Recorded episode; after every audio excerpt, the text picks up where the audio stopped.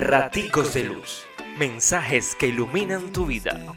Con el padre David Sánchez. Hola, hola, bendecido miércoles, un miércoles de farándula, ¿sí? Es que tienes que reconocer, nos encanta la farándula. Y tanto que hasta la fe se ha convertido en esto, en una simpleza de vanagloria, aplausos y reconocimiento, abandono de la verdadera justicia y solidaridad, porque nos están importando más los números de seguidores que lo que pueda ver Dios, quien en lo secreto paga y en lo escondido recompensa.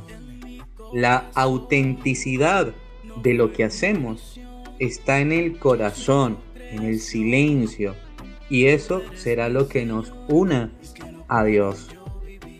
Te invito a leer el Evangelio de Mateo 6, 1, 6, 16, 18.